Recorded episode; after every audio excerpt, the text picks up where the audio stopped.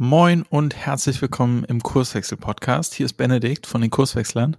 Und die heutige Episode ist aus zwei Gründen besonders, denn ich habe einerseits mit Patrick Zeising, dem Geschäftsführer von Neuster Portal Services, gesprochen, einem Unternehmen, das mitten in einer starken Wachstumsphase begann zu erforschen und zu erproben, wie es sich als Organisation eigentlich aufstellen muss, um erfolgreich zu sein bzw. zu bleiben und was moderne Unternehmensführung, kollegiale Führung eigentlich für sie selbst bedeutet.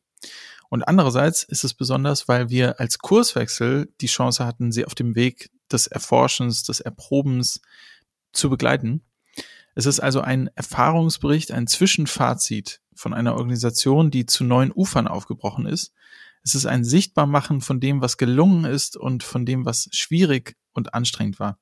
Es zeigt die Erkenntnisse, die auf dem Weg gesammelt wurden und natürlich habe ich nur in Anführungszeichen mit einem der beiden Geschäftsführer gesprochen und nicht die Sichtweise der vielen MitarbeiterInnen aufgreifen können, die's, die dort arbeiten. Aber äh, dazu bräuchte es sicherlich eine extra Episode hier im Podcast. Vielleicht kommt das ja noch.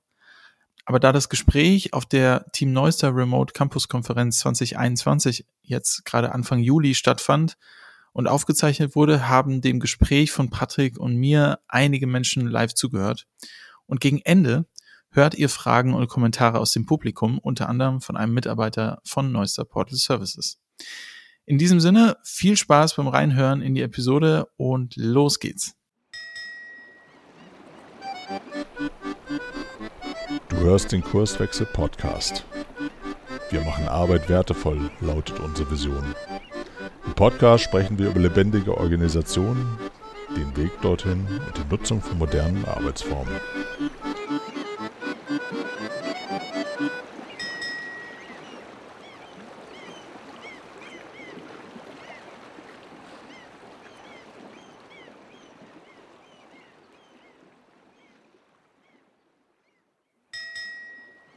Herzlich willkommen alle ZuhörerInnen äh, hier auf der Neuster Konferenz äh, in diesem Jahr 2021 remote und ähm, ich bin Benedikt von Kurswechsel und Patrick, mein Kollege, äh, hier von Neuster Portal Services, Geschäftsführer, unter anderem mit Gesellschafter auch, muss man sagen. Und ähm, genau, Fragen gerne am Ende. Wir haben, wir haben das Format so gewählt, dass äh, ich Patrick so ein bisschen interviewe. Also wir, wir machen gleichzeitig eine Podcast-Aufnahme aus diesem Gespräch, was wir hier gerade haben. Ähm, das heißt, wir werden so ein bisschen darüber sprechen. Äh, Patrick wird erzählen, NPS, also Neuster Portal Services, die haben sich auf den Weg gemacht, ähm, was an ihrer Organisationsstruktur, an ihrer Organisation zu entwickeln. Äh, was das genau bedeutet, da gucken wir genau hin.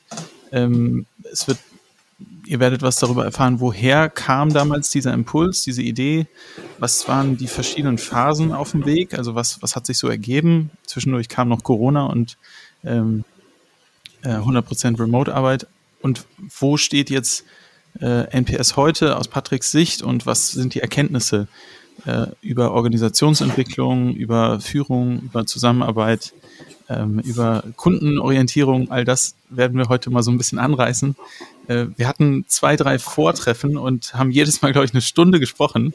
Das heißt, äh, viel, viel, viele Themen werden wir hier in diesem Gespräch bestimmt haben und am Ende hoffentlich nochmal einen kleinen Moment, wo ihr auch nochmal Fragen stellen könnt, wo ihr nochmal guckt, äh, gibt es irgendwas, was ihr nicht verstanden habt oder wo, wo ihr sagt, das möchte ich genauer herausfinden.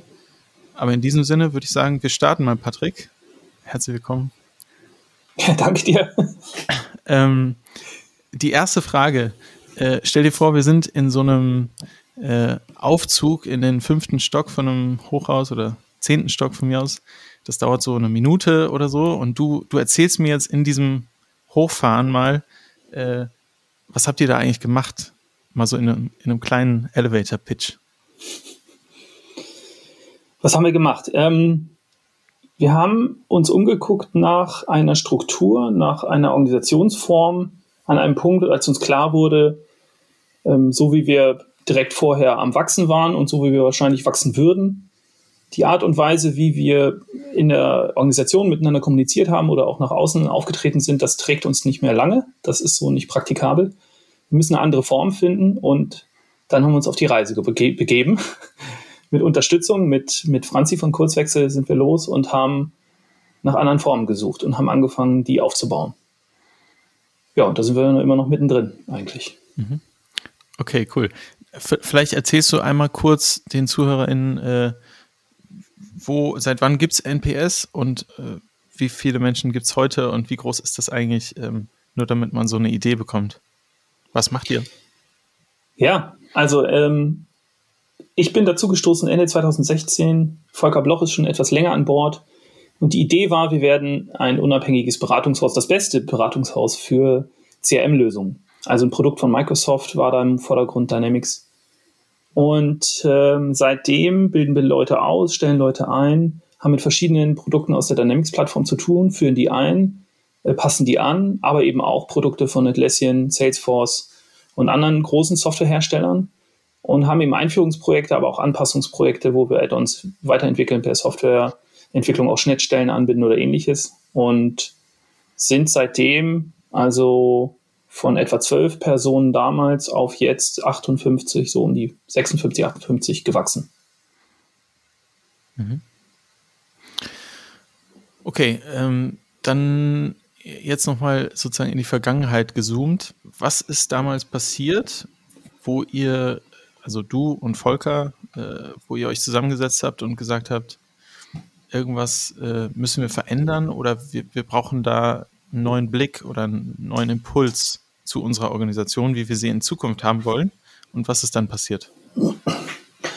Ja, es gab 2017, 2018 starke äh, Phasen, wo wir gemerkt haben, wir können in der Größe nicht gut äh, für unsere Kunden ein Angebot machen, weil wir hatten einfach zu wenig Leute, die sich auskannten mit den Tools.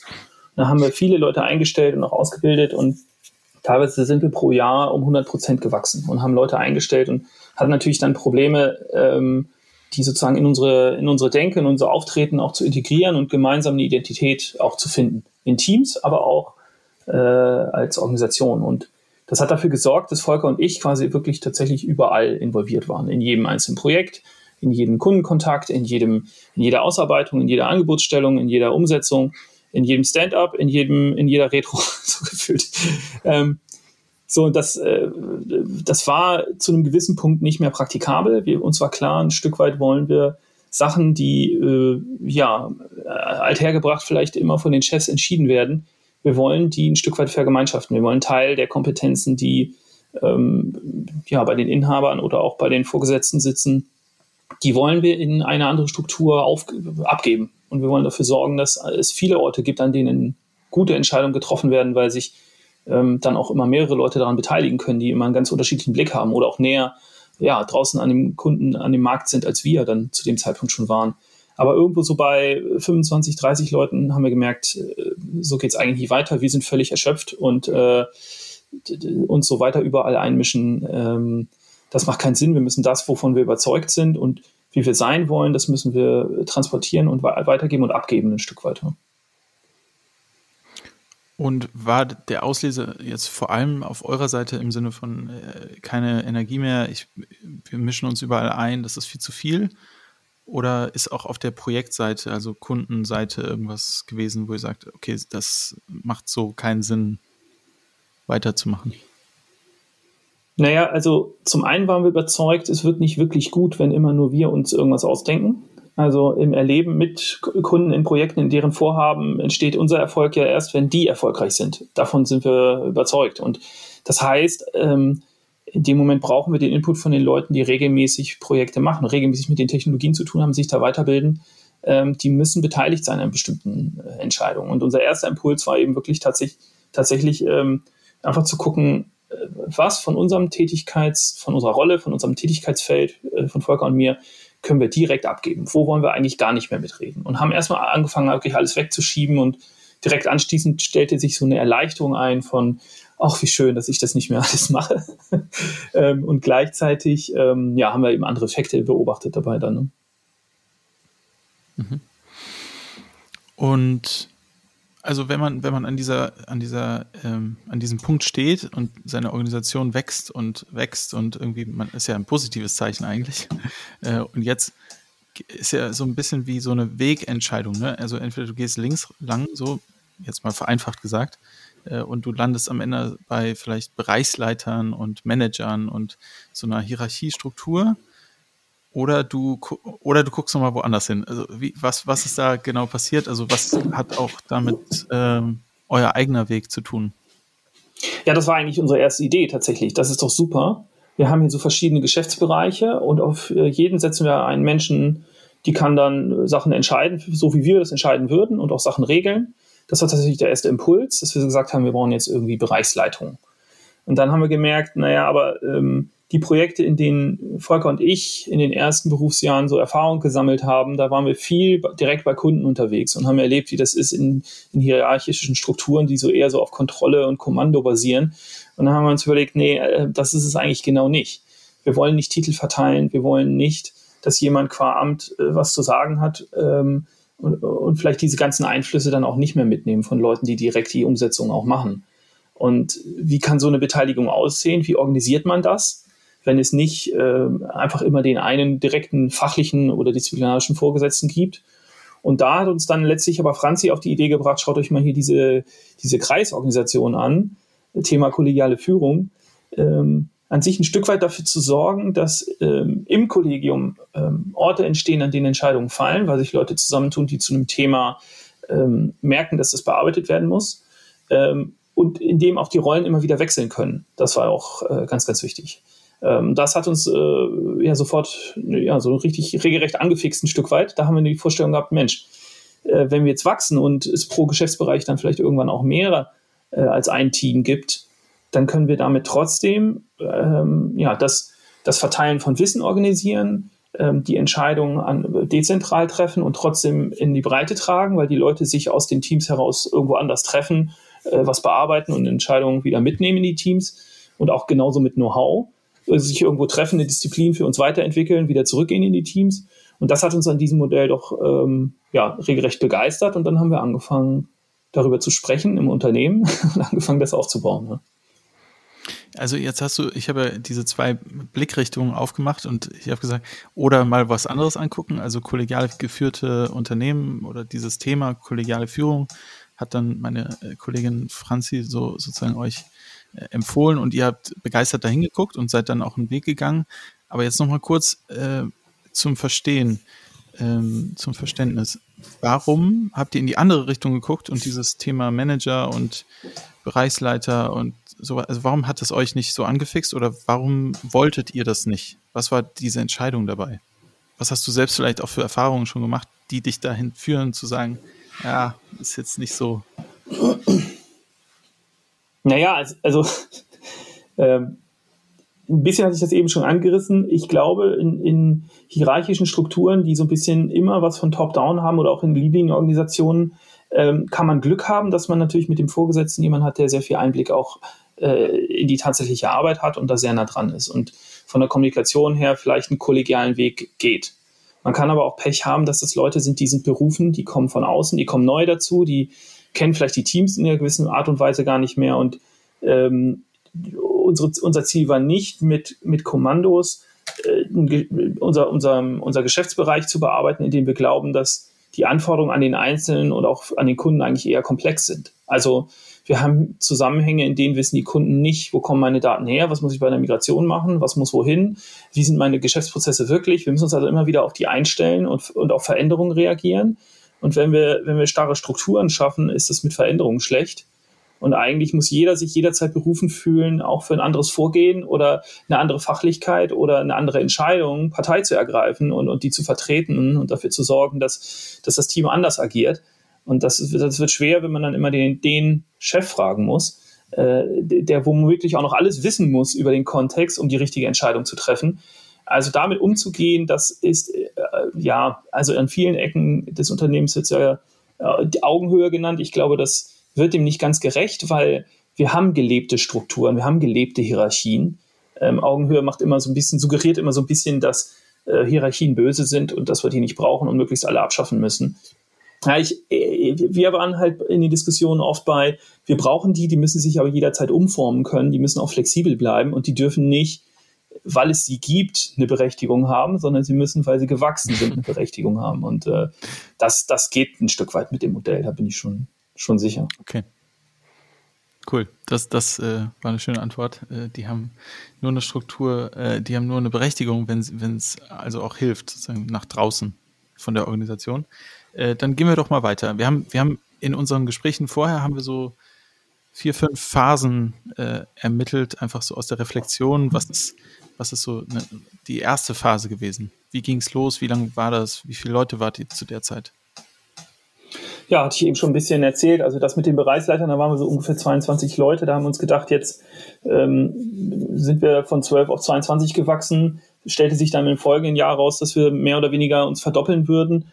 Und da hatten wir die Idee mit den Bereichsleitern das haben wir aus den genannten Gründen dann ziemlich schnell verworfen. Dann haben wir, als wir ungefähr 40 waren, angefangen mit Franzi zu sprechen und zu gucken, was gibt's noch für Formen. Das ging erstmal los mit vielen, vielen Gesprächen dazu, äh, ja, wozu macht ihr das überhaupt? Und die hat uns immer wieder die Frage nach dem, ja, so ein bisschen nach dem Purpose und nach dem Ziel und nach dem Sinn gefragt. Und Volker und ich waren eigentlich nur von der Idee überzeugt, wir wollen ein Umfeld schaffen, in dem es den Leuten gut geht und in dem sie sich mit der Arbeit ein Stück weit identifizieren und das auch sich auf Arbeitsebene verwirklichen können mit den Erfolgen, die sie und mit den Fähigkeiten, die sie haben. Und das hat dann äh, ein, Partner von uns ein bisschen abfällig eher so Ponyhof genannt und wir haben daraus dann den wirtschaftlichen Ponyhof gemacht.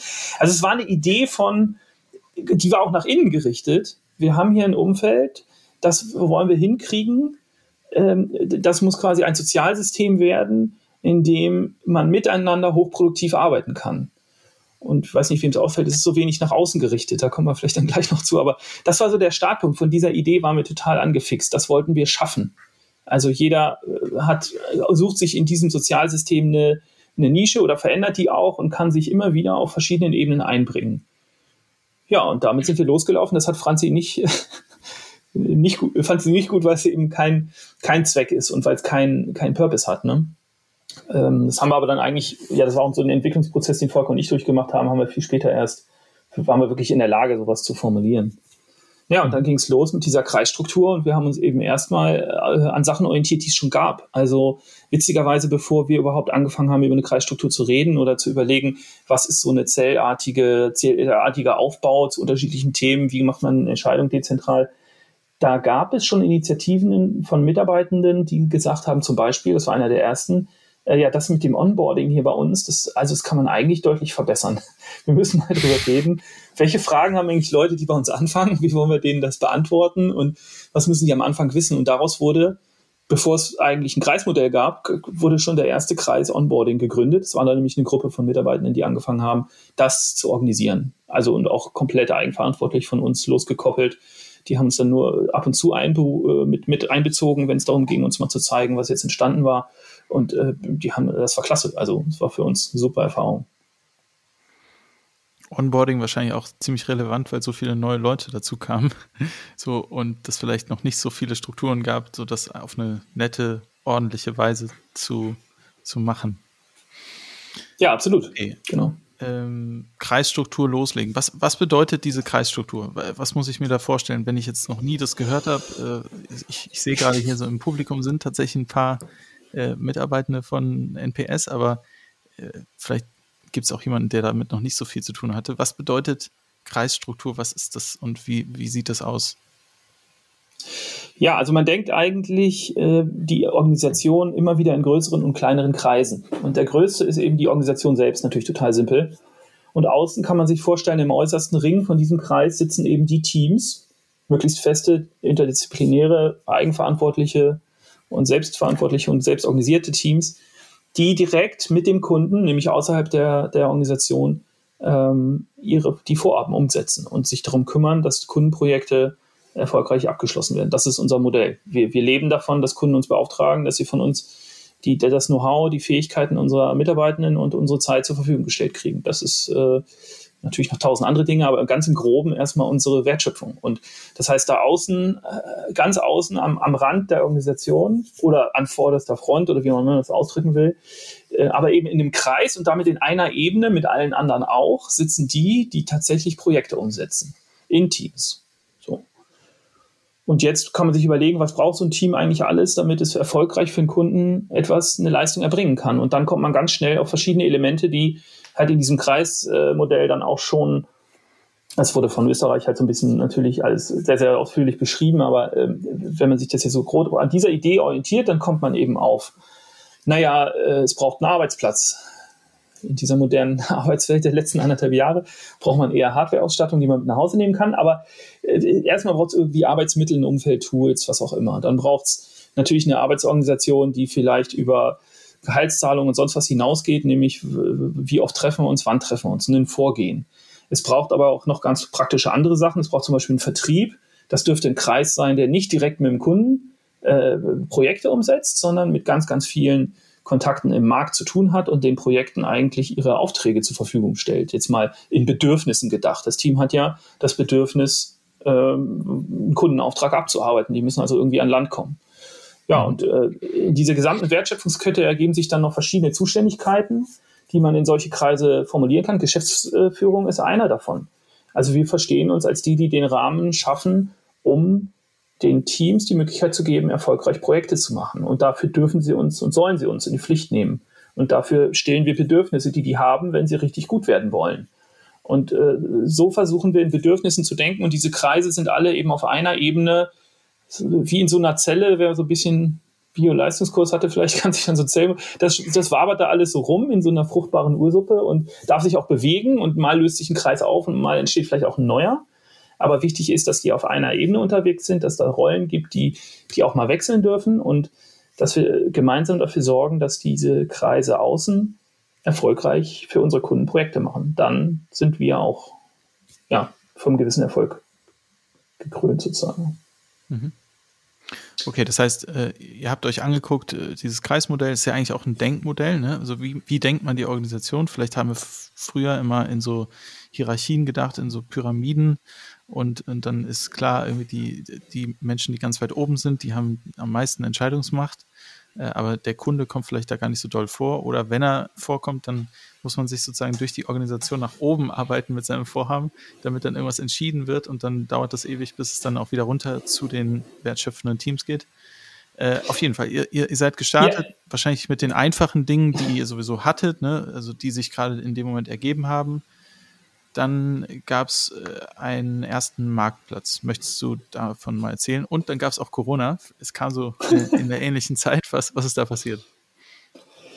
Ja, also ähm, eben den Aspekt von der Kunde steht im Mittelpunkt fand ich ganz spannend, weil das ist uns nämlich auch passiert in der Beschäftigung mit diesem Modell, dass wir eigentlich diese Idee von ähm, mit dem Kunden fängt alles an, äh, tatsächlich auch zwischendurch vernachlässigt haben, weil wir uns so in die, intensiv mit diesem Modell befasst haben. Da bin ich mir relativ sicher, dass da sozusagen der Blick nicht mehr in die richtige Richtung gerichtet war. Aber da können wir ja einen Augenblick noch bleiben. Also mhm. in der Phase, in der der Blick nach innen ge ge gewandt war, war halt der Marktplatz für uns eine Möglichkeit, dass sich wirklich alle Mitarbeitenden treffen, in diesem Fall schon virtuell, ähm, und gemeinsam versuchen herauszufinden, was sind denn eigentlich Komponenten unseres Erfolgs? Was müssen wir haben? Was fehlt uns noch? Was müssen wir uns erarbeiten? Was sind Themen, mit denen wir in diesem Jahr, in dem nächsten Quartal oder wie auch immer, an denen wir arbeiten wollen, die wir uns als Organisation erarbeiten wollen? Und zu denen haben sich sogenannte Erfolgsfaktoren gebildet. Und es ist ganz faszinierend, wenn man sich die Methoden für so einen Marktplatz anguckt. Es geht halt tatsächlich mit 45 Leuten, war der erste, glaube ich.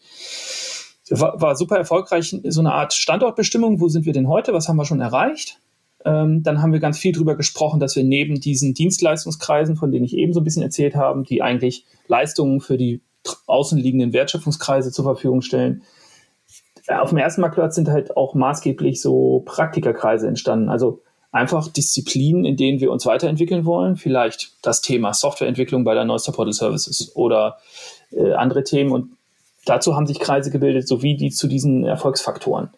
Äh, Erfolgsfaktor zurück ins Office zum Beispiel. Ähm, was müssen wir tun, um die Büroräume nach dieser ähm, Lockdown-Phase, die jetzt anderthalb Jahre gedauert hat, wieder sinnstiftend nutzen zu können, zum Beispiel. Mhm. Okay. Ähm, also ich erinnere mich noch, im Vorgespräch hast du gesagt, es war ungewohnt, aber irgendwie überraschend gut, dieser Marktplatz, weil dann auch die ganze Organisation zusammenkam und man sich ausgetauscht hat, so darüber, wo stehen wir heute und was brauchen wir eigentlich für die Zukunft. Das hast du ja angesprochen mit den Erfolgsfaktoren. Dann ging es voll in die Remote-Arbeitszeit, Corona war voll da. Und ich glaube, mit eins der Überschriften ist so, wir beschäftigen uns viel mit uns selbst. Was, was, was bedeutet das? Was ist da? Du hast es schon so ein bisschen angesprochen, aber was ist da in der Zeit passiert? Ja, also eigentlich ähm, hatten wir vor Corona schon Tools, um die Arbeit 100% remote durchzuführen, tatsächlich. Also wir haben in, bei den meisten großen Softwareanbietern geht die Tendenz ganz klar Richtung SaaS-Lösungen, also alles in der Cloud. Die Software wird nicht mehr vor Ort beim, beim Kunden irgendwo auf einem äh, tatsächlichen Rechnerblech äh, in Betrieb genommen, sondern läuft halt in irgendeinem Cloud-System. Und entweder direkt vom, vom Hersteller angeboten oder äh, von, von, von anderen Neusser Companies aufgesetzt. Und ähm, das hat dazu geführt, also Teams zum Beispiel nutzen wir seit, ich weiß gar nicht mehr, Anfang 2017 oder so. Ähm, wir hatten längst die Kommunikation, die in digitaler Form schon immer passiert ist, in den ersten Tagen in irgendeiner WhatsApp-Gruppe und dann eben über den SharePoint mit Dateiablage, über äh, andere Tools äh, wie Jira zu, zum, zum Anforderungsmanagement und so weiter und so fort. Dieses ganze Wissen und die ganze Kommunikation im Digitalen, die hatten wir toolseitig vorher schon quasi in Betrieb und wir sind dann von einem auf den anderen Tag tatsächlich über eine Ankündigung auf den Freitag sind dann ab Montag alle zu Hause geblieben einfach. Weil sich herausgestellt hat, jetzt kommt dieser Lockdown, dieser erste. Und das irgendwann Mitte März. Äh, und dann von da an ist halt, war uns erstmal allen nicht ganz klar, was sich verändert. Wir hatten so eine Phase von sechs bis acht Wochen, wo überhaupt nicht klar war, ob wir am nächsten Tag jetzt zumachen müssen oder ob wir, äh, ob es irgendwie überhaupt noch neue Aufträge geben wird. Also ähm, dann beruhigte sich das etwas. Das erste halbe Jahr war da so schon sehr, sehr angespannt und in der Kommunikation hat sich auch was verändert, weil auf einmal hatten alle Leute in jeder Termineinleitung natürlich äh, einen Teams-Link für eine Konferenz. Und es hat angefangen, dass äh, die Leute die Kalender auf einmal voll hatten, von morgens bis abends. Und dieses Kommunizieren im Digitalen über Video und Ton, jetzt machen wir es hier auch gerade, das ist irgendwie anders anstrengend. Also man fühlt sich anders beobachtet von der Kamera, als wenn ich mit fünf Leuten im Raum sitze. Man passt anders auf, was man tut, macht, wenn man weiß, es wird aufgezeichnet. Ja, ich, ich spreche anders, ich benutze andere Worte und das ist anstrengend, das ist ein Overhead. Und es geht komplett verloren, was an, was an fachlich und vielleicht von der, von der Projektarbeit, auch mit dem Kunden, vielleicht irrelevanter Kommunikation sonst dafür sorgt, dass wir uns als Menschen besser verstehen. Also wenn ich, äh, jetzt hatten wir ähm, äh, vor ein paar Tagen das erste Mal wieder eine Zusammenkunft mit einem Geschäftsbereich face-to-face -face in der Hafenprise bei ein bisschen was zu essen und was zu trinken. Und einfach draußen in der Sonne zu sitzen und zu hören, was die anderen so machen oder einfach mal zu hören, was am Nebentisch passiert, einfach weil die Leute beieinander sitzen. Da passen, passieren total, möchte man meinen, irrelevante Dinge, zumindest für die Wertschöpfung einer Firma. Aber für das Miteinander mit, für Menschen passiert da natürlich ganz, ganz viel ich sehe, wie sich einer am Ohr kratzt oder, oder, oder ich stelle fest, dass es cool ist, wie er sich ausdrückt, wenn er mal entspannt ist und nicht vor einer Kamera sitzt. Also das ging uns alles von einem auf den anderen Tag verloren. Ich bin mir sicher, es ging zig anderen Leuten auch so. Mhm. Naja, und in, in, der Phase, in der wir uns so intensiv mit unseren Strukturen beschäftigt hat, war das natürlich als mehr oder weniger jetzt zurückblickend, so als würde man sich so ein Bein äh, hochbinden und versuchen, äh, einen 10 Kilometer oder, einen, oder einen Halbmarathon zu laufen, weil wir sind natürlich, wenn wir darüber reden, was für Strukturen wollen wir eigentlich für uns, wie bilden wir unsere Teams, was brauchen die, welche Rollen haben wir noch, äh, äh halt, wir brauchen jemanden, der auf die Wirtschaftlichkeit kommt, guckt im Team, also brauchen wir Kreisökonomen, wie, wie machen wir das mit den Kreisökonomen, was ist das nächste Experiment, also ein so ein Leitbild war wirklich dieses OE-Rad, falls ihr das kennt, also immer wieder schrittweise äh, Sachen ausprobieren im Experiment, Erkenntnisse sammeln, das Experiment neu formulieren, bis man zu einem Erfolg kommt, wo man es verstetigt hat und, und solche Sachen durchzuführen, während man sich so ein Bein weggebunden hat, war halt, ja, jetzt rückblickend betrachtet, wirklich auch ein Grund für viele, viele Irritationen im Team. Viel das Gefühl, die anderen fallen mir in den Rücken und halten mir auch bei der Arbeit nicht, nicht den Rücken frei und unterstützen nicht gegenseitig, sondern es ist eher so Konkur stückweise sogar Konkurrenz zwischen Teams teilweise, aber auch den Druck, den die Kunden gemacht haben, teilweise äh, schlägt er komplett durch dann ins Team und sorgt für Konflikte. Ja. Also das war das war so diese Phase, die wirklich, ja, dann wieder ganz, ganz anders, aber auch wieder sehr, sehr anstrengend war. Mhm. So, jetzt gehen wir einen Schritt weiter. Also äh, ursprünglich, wir hatten es schon, ihr wolltet loslassen von ganz vielen Verantwortlichkeiten und mehr äh, eigenverantwortliche Teams und Strukturen aufbauen, damit ihr eigentlich sozusagen mehr am Rande stehen könnt und das äh, Spiel geht trotzdem gut weiter. Ähm, und es hört sich so an, wie wenn äh, deine eigene Mannschaft jetzt gerade so ein bisschen dabei war, sich zu streiten, vielleicht sogar das Spiel zu verlieren. wie ging es weiter? Äh, ähm, dann kam irgendwann die Erkenntnis, okay, wir, wir nehmen das, ähm, Steuerrad zurück in die Hand und äh, steuern um. Was, was, ist das, was ist da passiert? Also von diesem wirtschaftlichen Ponyhof aus, der, der ist entstanden, Volker und ich sind ja seit irgendwie 17 Jahren mittlerweile bei Neustar. Also in verschiedenen Gesellschaften, in verschiedenen Rollen. Wir haben äh, alle möglichen Kundenprojekte. Wir haben Jahre verbracht, nur ich teilweise nur beim Kunden zu sein und dort in anderen Strukturen mitzuarbeiten. Aber auch in den Strukturen, die ich bei Neuster erlebt habe, war, kam es mir halt manchmal einfach zu kurz, dass man sich mit, mit dem beschäftigt, was passiert, wenn Menschen zusammenkommen, um gemeinsam eine Aufgabe zu lösen. Und trotzdem hatte ich natürlich die Möglichkeit, mich in, die, in der Hinsicht immer auszutoben. Und diese Methoden, die haben wir mitgenommen und die haben wir versucht, bei uns zu implementieren. Und deswegen stand dieser wirtschaftliche Ponyhof so stark im Fokus. Und, und gleichzeitig hat es halt äh, dafür gesorgt, dass wir eigentlich nur noch uns gekümmert haben, welche Rollen brauchen wir noch, warum machen die Leute das nicht, äh, wie kriegen wir die Teams ans Fliegen ähm, und nicht, also es gab dann, unser Terminkalender war voll mit Terminen von irgendwelchen internen Orga-Strukturtreffen. Und das war äh, eine regelrechte Erkenntnis, als wir gespiegelt bekommen haben in einem völlig anderen Kontext. Hey Volker, Patrick, ihr, ihr habt das doch schon erreicht. Also ihr seid jetzt dieser wirtschaftliche Ponyhof. Ihr seid nicht abgesoffen. Äh, ihr habt immer noch neue Projekte auch bekommen in der Krise, in dem Lockdown äh, es macht quasi jeder, was er will. Also jetzt mal übertrieben gesagt. Ja, also bringt sich an, ein an vielen Stellen, arbeitet in den internen Teams mit, wo es ihr und ihm gefällt und, und bringt sich ein. Das heißt, ihr seid wirtschaftlich und ihr seid Ponino. Was, was, was seid ihr denn dann jetzt? Und das war äh, ja so regelrecht ein Schock, weil diese Idee, es war halt wirklich nur eine Idee, die hat uns halt nicht so fürchterlich weit getragen, dann, oder sagen wir so, es hat uns zwei, drei Jahre weit getragen, aber es war klar, diese Phase ist irgendwie vorbei. Und da haben wir gemerkt, als wir dann gezwungen waren auszudrücken, was uns eigentlich wichtig ist, sind wir auf die Themen gekommen, die für uns tatsächlich identitätsstiftend sind. Und zwar in erster Linie erstmal für mich und für Volker.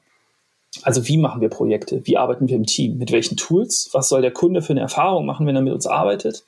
Was geht an der Stelle und was geht da gar nicht?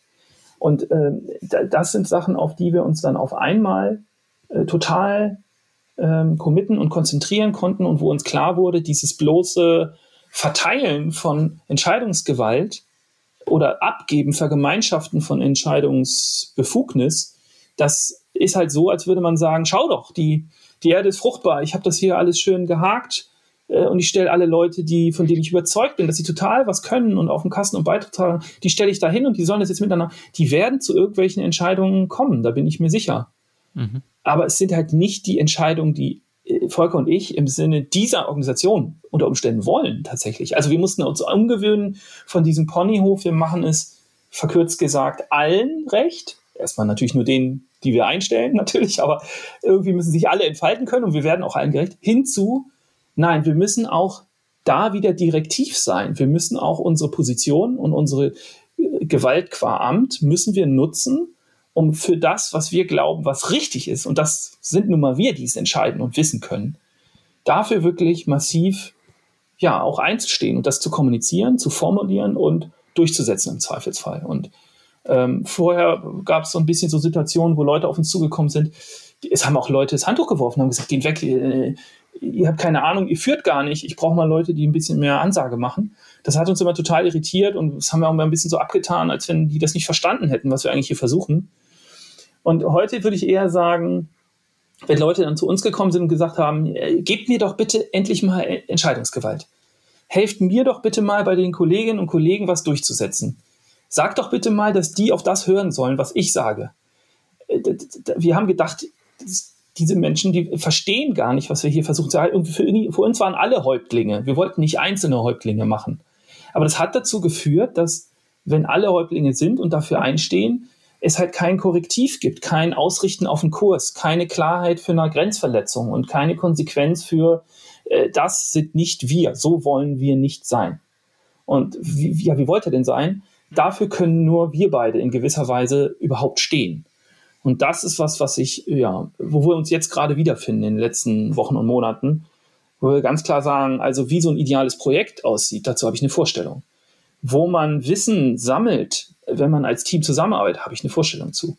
Wann man den Source Code eincheckt, bevor man nach Hause geht, kann ich dir genau sagen. Wie oft man Stunden erfasst, kann ich dir. Also von den kleinen Details in der Teamwork, toolbasiert bis hin zu, wie, wie gehe ich mit dem Kunden um, der aus dem Konzern kommt und wie, was vermittle ich dem Kunden, der äh, bei uns vielleicht für, für siebenstellige Beträge ein, äh, ein Projekt beauftragen soll. Zu all diesen Ebenen haben Volker und ich Ideen, wie man das macht und wie das sein soll. Ohne dass wir glauben, dass das die einzige Wahrheit auf dem Planeten ist, ist es nun mal die Wahrheit für uns, für die Neuster Portal Services. Und das hat uns schon Jahre, das war ein wachsender Erkenntnisprozess, kann ich nicht anders sagen. Das war auch eine Reise für uns. Ganz klar. Das heißt, wenn ich dich so reden höre, denke ich, vorher war diese Überschrift kollegiale Führung und ihr habt euch so ein bisschen zu, zur Seite genommen und meinte, ey, also wir dürfen jetzt eher nicht so sagen, die dürfen alles oder die anderen, alle Mitarbeitenden dürfen alles entscheiden, aber wir, wir wollen auf jeden Fall nicht den Eindruck erwecken, dass wir hier irgendwie äh, die, die Bosse sind oder die Manager und die äh, alle in die eine oder die andere Richtung lenken wollen.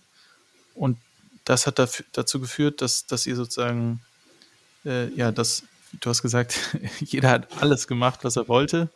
Ähm, also so ein bisschen so, jeder ist so ein bisschen im, im, Chaos rumgerannt. Also die Projekte gingen ja weiter, aber trotzdem haben sich noch nicht sozusagen Strukturen oder etablierte Prozesse entwickelt. Das nennen wir ja so Differenzierungsphase, wenn, wenn wir es schaffen, äh, von der, von der von der Pionierphase eigentlich wegzukommen, wo irgendwie zwei Menschen hier jetzt im, im, Fokus stehen und dann hinzukommen zu Strukturen, wo man wirklich entscheidet, alles klar, die, die, ähm, wir, wir, wir entscheiden uns jetzt, so und so zusammenzuarbeiten und das gilt auch hier für die gesamte Organisation in gewissen Anteilen und in gewissen Anteilen können dann immer noch die Teams selber entscheiden. Ja, absolut. Und äh, kollegiale Führung ist nicht vorbei, weil Volker und ich gemerkt haben, wo wir vielleicht auch direktiv und, und vielleicht auch äh, konsequent eine Position vertreten müssen, damit uns die Seele der Portal Services oder wie wir glauben, wie man Projekt, IT-Projekte machen muss, dass mit uns das nicht flöten geht. Weil wir wurden natürlich auch überrascht von, von so einem Outcome, was wir gar nicht erwartet hätten, wenn wir von, wir sind überzeugt, die Leute, die bei uns sind, die haben total was beizutragen und sind hochintelligent und stellen sich dieser komplexen Aufgabe. Es kommen aber Sachen raus, die wir nicht vertreten wollen, weil, weil, es, weil es einfach nicht unsere Art wäre, was, was zu tun. Und da, da müssen wir natürlich zusammenwachsen. Und gleichzeitig hört die kollegiale Führung dann nicht auf, weil wir haben natürlich jetzt Strukturen, in denen die Leute komplett eigenverantwortlich Sachen entscheiden, äh, Sachen auch auf den Weg bringen und es ist äh, total toll zu sehen, was da entsteht, aber wir können halt nicht lauter Menschen einfach nur aufs Spielfeld stellen und, und hoffen, dass Fußball rauskommt. Wenn wir sagen, es geht übrigens darum, dass den Ball da ins Tor zu bringen, äh, dann kann halt Rugby bei rauskommen, es kann auch Hockey bei rauskommen und was weiß ich was alles noch. Aber wenn wir überzeugt sind, dass es Sinn macht, dass man Fußball spielt, und zwar nur mit den Füßen und ohne Schläger, dann muss man halt schon mal sagen, worum es eigentlich geht und wie man wirken will und was die Zuschauer erleben sollen, wenn sie ins Stadion kommen. Das ist, das ist irgendwie wichtig und äh, das ist nicht so einfach. Also zu, aus dem Stand heraus, ich weiß, dass Franzi das schon ganz früh von uns gefordert hat, aber dann aus dem Stand heraus zu sagen, ja, was ist denn eure Identität? Wofür steht ihr denn ein?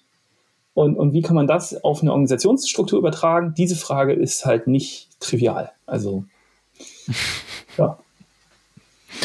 Okay, das heißt, ähm, die Verantwortlichkeit, die ihr beiden habt, so als äh, Gesellschafter und, und Geschäftsführer, ist schon auch da, dass ihr einen gewissen Rahmen gebt und setzt.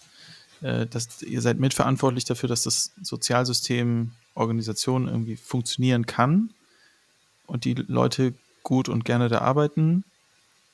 Äh, ist es dann zu Ende oder kommt noch was hinzu? Äh, weiß ich gar nicht, worauf du hinaus willst.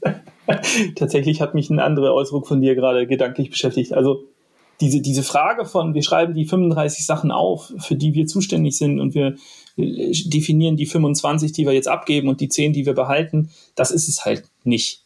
Also wir sorgen für den Rahmen, aber der Rahmen heißt nicht, dass wir einfach runterschreiben können, was habt ihr vorher entschieden? Ja, Angebot unterschreiben, ja, äh, äh, Gehälter entscheiden, Einstellung und Entlassung entscheiden. Äh, da und da wollen wir jetzt, mit Weiterbildung wollen wir nicht mehr mitreden, das geben wir ab. So leicht ist es halt nicht, weil man muss ja ein Stück weit rausfinden, was macht uns aus? Denn ein modernes Systemhaus, äh, so wie wir es sein wollen und den Gedanken, den wir an, wir stellen von großen Softwareherstellern Produkte zusammen zu einer funktionierenden Lösung für Mittelstand, sodass die hinterher erfolgreicher sind als vorher. Dieses, dieser Gedanke von einem Systemhaus, den haben 100 andere auch. Was macht es denn? Warum sollten die das denn mit uns machen? Wenn sie mit irgendwem anderen in der Dynamics-Plattform, mit einem Salesforce, mit einem Atlassian genauso glücklich werden. Lizenzen kannst du sonst wo kaufen, kannst du selber kaufen. Ja? Warum also bei uns? Und darüber muss man schon wenn man die Klarheit hat und dann denkt, ja, was was brauche ich vielleicht für eine Organisation, die das erlaubt, dass sich das auch weiterentwickelt und wo die Mitarbeitenden an, an möglichst vielen Dimensionen dieser Wertschöpfung beteiligt sind und auch Entscheidungen treffen können, solange es diesen Rahmen und diese Richtung und diese Identität nicht verlässt. Das ist, glaube ich, eine, eine bessere Umschreibung.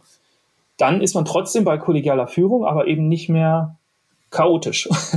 es ging eine Zeitweise bei uns eher chaotisch voran äh, auch kreativ und so. Und das ist alles gar nicht unbedingt schlimm, aber ich glaube, das ist viel, viel anstrengender für die Einzelnen, die da wirklich versuchen, sich einzubringen, die kein, von uns keinen Rahmen kriegen, die, die auf Konsequenzen warten und nicht merken, dass sie wirklich eintreten, die, die sich ein Bein ausreißen, um einen Schritt weiterzukommen und sehen, wie es andere nicht tun oder nur von dieser Freiheit einseitig profitieren und gar keine Symbiose entsteht und dann mega gefrustet sind. Und das war für uns ganz wichtig zu verstehen, das ist auch eine Art der Form zu sagen, wer nicht mitspielt, der gehört halt nicht dazu. Der darf nicht dazugehören.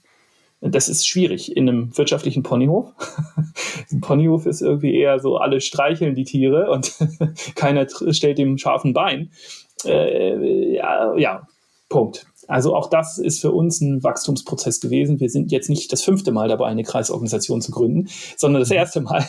Und deswegen ähm, ja, hat es uns ähm, auf dem Weg schon, schon sehr beschäftigt. Zwei Fragen noch, äh, bevor wir zum äh, Öffnen und zu den Fragen der ZuhörerInnen kommen.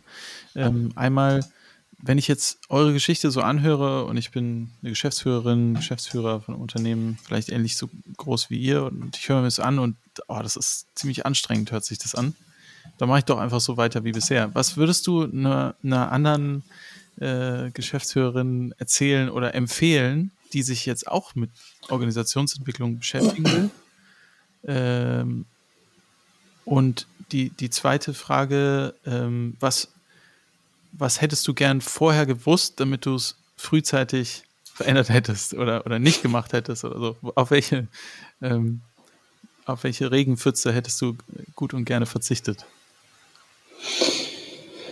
Ja, da einen Tipp zu geben ist nicht einfach, weil wir haben ja nicht äh, irgendein fertiges Linienkonstrukt oder, oder hierarchisches System pyramidenmäßig abgeschafft, und, um, um jetzt eine Kreisorganisation einzuführen, sondern wir haben ja äh, im Wachstum begriffen und in der Entstehung einer Firma und in, in dem Wachstum einer Firma angefangen, uns was zu suchen, was uns trägt in der Zukunft. Also da haben wir nichts abgelöst, deswegen schwierig zu sagen, sollte sich da jetzt jemand auf den Weg machen? Ja, was weiß der nicht?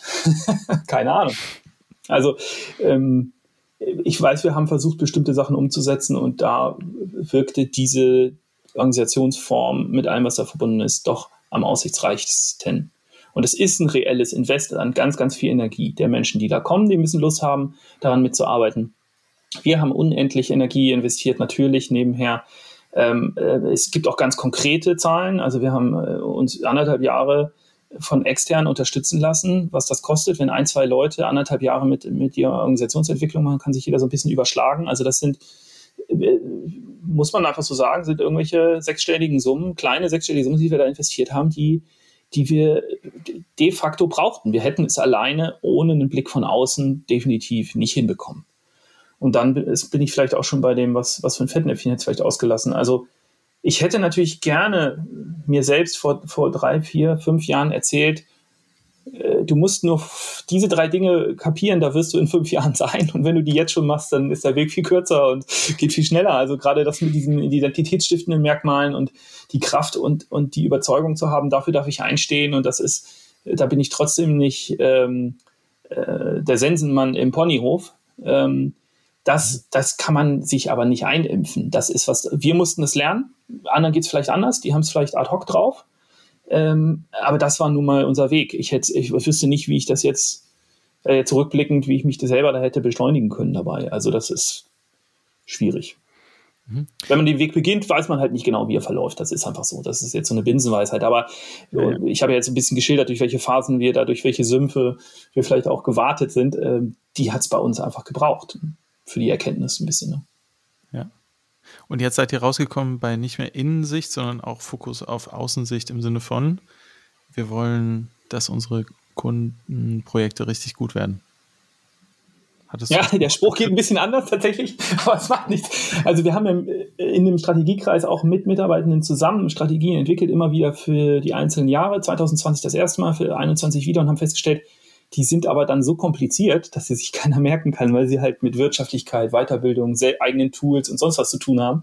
Da braucht man eigentlich immer so eine Viertelstunde, um das zu erklären. Und was uns aber eigentlich trägt, ist der Gedanke, und das kann man eben auch wunderbar, daran kann man alles Mögliche festmachen, auch in einem Gespräch mit Auftraggebern, wenn ihr erfolgreich sind, dann sind wir erst erfolgreich. Also äh, euer Erfolg ist dann erreicht und dadurch sind wir erst erfolgreich. Und deswegen gucken wir erst, was muss ein Kunde für eine Erfahrung machen, damit und wie kriegen wir das hin? Und dann gucken wir, was brauchen wir Strukturen, um das zu verstetigen. Die müssen eigentlich dieser, ja, dieser Nachhaltigkeit dienen. Ja. Mhm. Cool.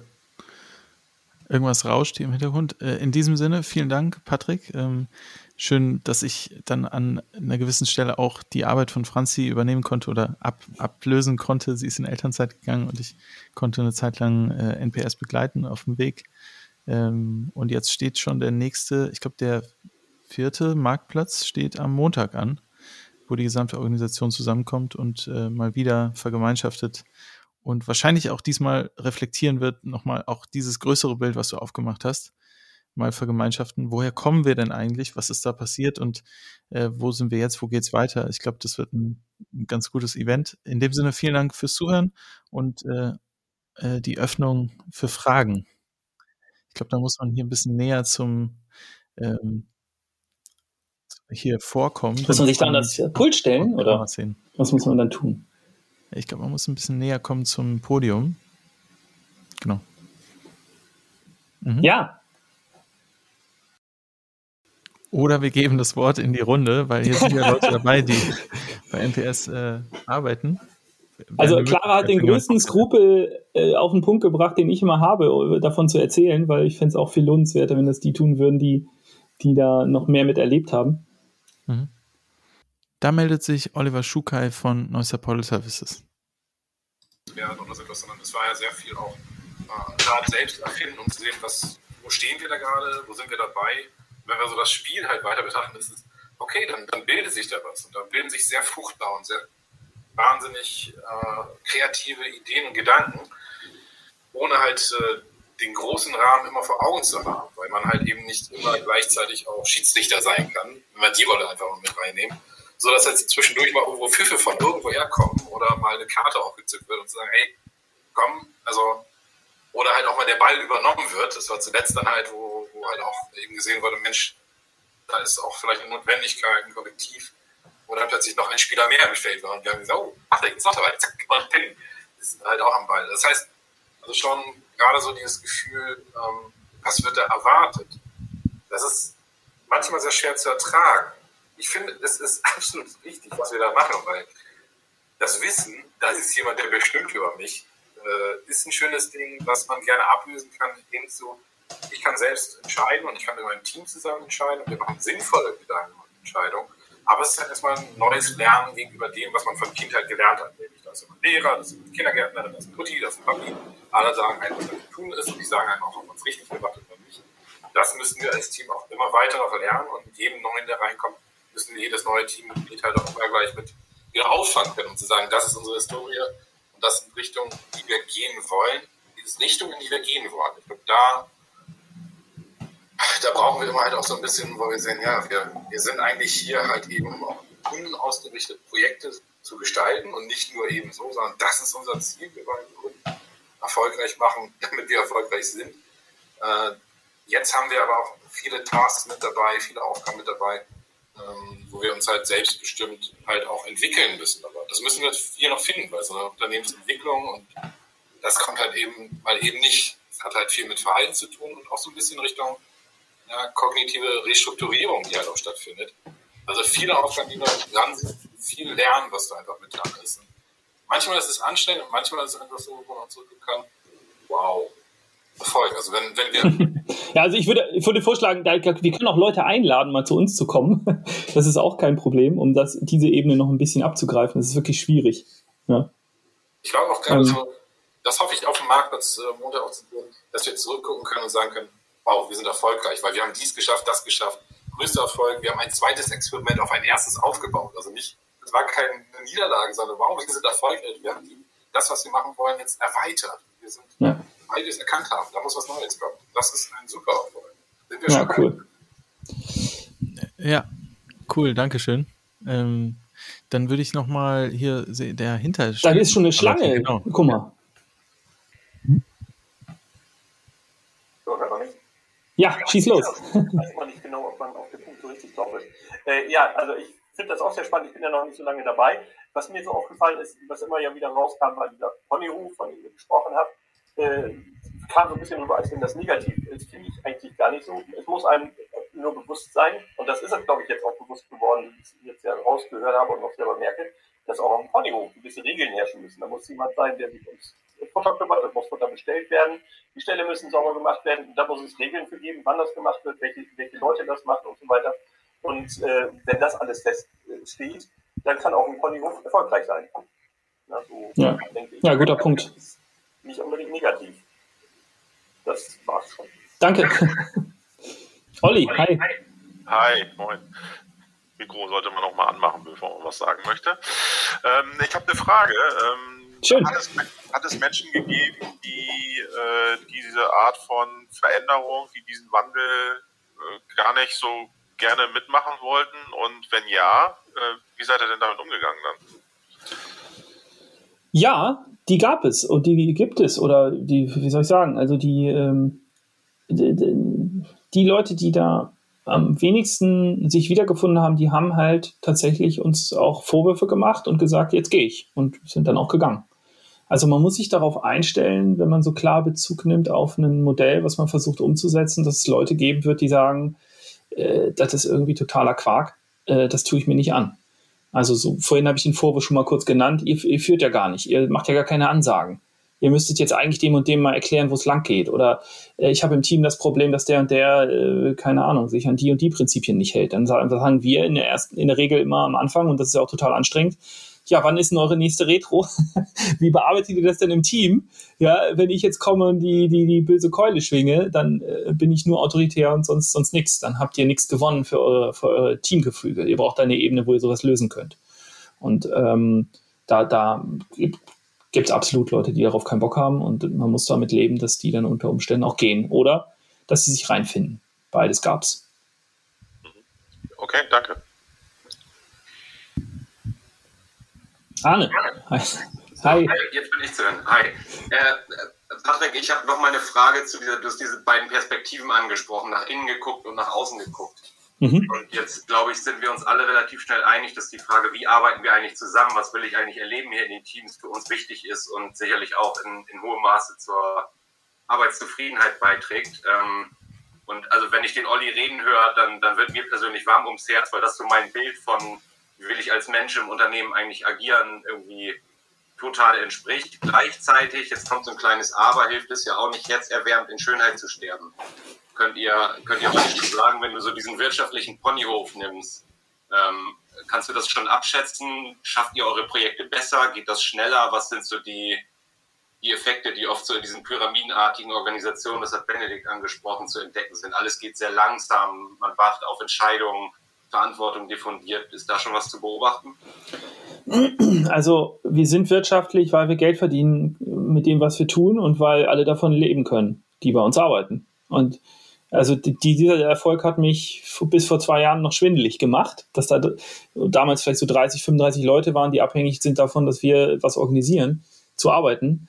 Ähm, äh, und heute ist es so, wir warten, also den Beweis, dass das geht, den haben wir dann so ein bisschen auch mit diesem Begriff wirtschaftlicher Ponyhof, den haben wir abgehakt. Es geht. Punkt, aus Ende. Das heißt aber auch, jetzt muss was anderes kommen. Und dieses andere ist eben, wir wollen jetzt zeigen, dass es auch richtig gut geht. Also richtig erfolgreich. Und nicht nur ein Sozialsystem schaffen, wo es äh, irgendwie ums Wohlfühlen der Mitarbeitenden geht, Das kann nicht der Zweck der Unternehmung sein. Und deswegen ist Ponyhof auch falsch. Obwohl uns das natürlich nicht egal ist, genau wie du sagst. Es ist ja gut, dass die Arbeitswelt sich dahin entwickelt, dass da nicht Arbeitskräfte kommen, sondern Menschen. Ja, und jetzt mal Max Frisch war es, glaube ich, egal. Aber wenn man das macht, muss es immer noch mit dem Augenmerk sein, schaffen wir es jetzt gerade bei dem, was wir tun, auch wenn es ums Wohlfühlen geht, dass der Kunde eine bessere Erfahrung macht, dass, er zu uns gekommen ist, uns den Auftrag gegeben hat. Wenn das alles hilft und wenn das alles dahin führt, ist das wunderbar. Irgendwo müssen wir es aber immer dem unter, davon leben wir. Und äh, beobachten kann man das nicht in, in total vergleichbaren Projekten und jetzt gehen alle Zahlen hoch und der Börsenwert steigt. Das kann man so nicht, aber wir können unsere Leistungsfähigkeit viel besser einschätzen. Wir wissen, wo, wo aufgrund des Modells auch und der Organisationsstruktur, wo unsere Schwachpunkte sind und wo wir noch was äh, verbessern können. Das hat sich auf jeden Fall schon viel transparenter und klarer, stellt sich das für uns dar. Ne?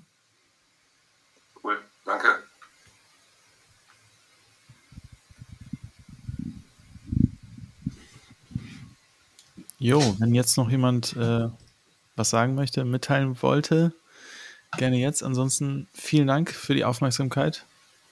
Äh, danke, Patrick. Wer später was fragen will, muss sich bei uns melden, ganz einfach. Genau. In diesem Sinne. Danke, Benedikt. Danke. Folge uns auch auf Twitter unter @kurswechsler und diskutiere mit uns über agile Themen.